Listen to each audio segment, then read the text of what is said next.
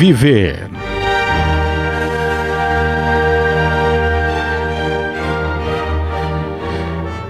Nós escapamos da morte quantas vezes for preciso, mas da vida nunca nos livraremos.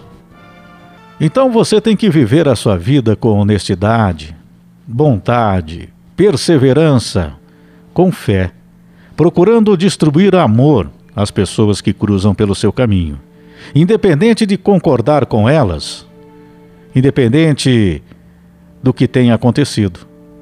Nós precisamos distribuir amor, caridade e paz por onde passamos. O que nós escrevemos na nossa história é o que conta no final. Então precisamos levar a vida da melhor maneira possível. E através desses atos, amor, caridade e paz, levando isso às pessoas, consequentemente nós estamos colocando isso para nós mesmos. Nós temos da nossa vida material muitos objetivos mas quais são os seus objetivos na sua vida espiritual, no seu interior?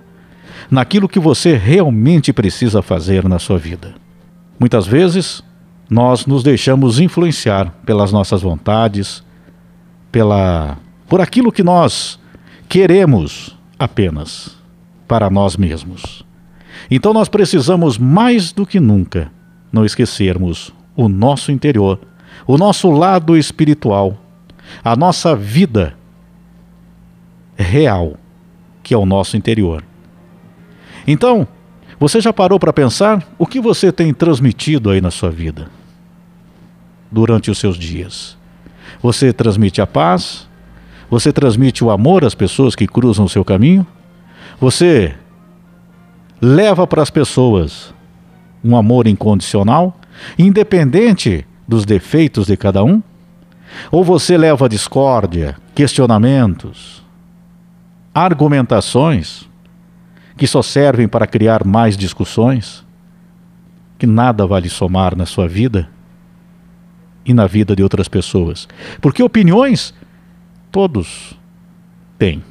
Cada um tem a sua opinião, a sua maneira de ver, de enxergar uma determinada situação. Seja ela no seu dia a dia, na sua vida, no seu trabalho, no seu relacionamento no seu pensamento político, social. Mas o que você leva para os outros? Mensagens de raiva, de ódio, de ataque, de julgamento? Você leva irritação aos outros ou você leva paz? Você leva amor naquilo que você transmite?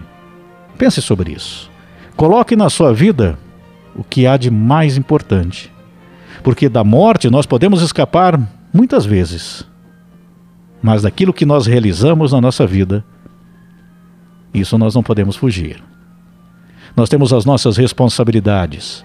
Nós temos que ter, acima de tudo, nas nossas atitudes, o amor de Deus, o amor ao próximo. O que você tem feito de caridade ao próximo? Mesmo que a situação financeira não seja boa, a caridade não está somente no bem material. E quando em algum momento você esteve bem, você lembrou de fazer a caridade, também mesmo que seja financeira, ou acabou esquecendo? Então, reflita sobre isso. Do que você tem levado às pessoas, o que você tem transmitido, o que você tem feito realmente porque expressar a sua opinião, colocar seus pensamentos apenas como julgamento, isso não basta. Por sinal, isso nada adianta. Nós temos que colocar nos nossos atos se queremos realmente um mundo melhor. Se queremos que as pessoas sejam realmente felizes, como nós desejamos a felicidade para nós mesmos. Ou simplesmente você quer expor a tua opinião, teus pensamentos apenas.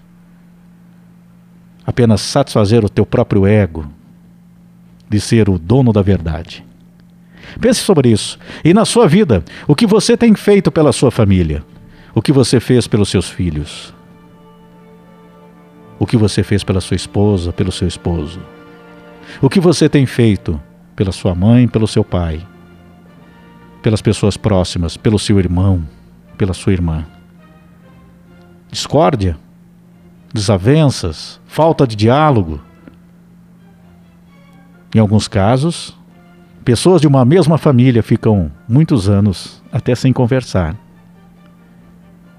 Seria esse o ato certo? Porque vocês não concordam? Porque de repente uma pessoa teve um ato que você considerou imperdoável? O perdão é de Deus. Então pense sobre tudo isso na tua vida. E ao mudar esse pensamento, a colocar realmente o amor naquilo que você transmite, você vai ver como a sua vida vai mudar. Porque dos nossos atos, da nossa vida, nós não temos como fugir.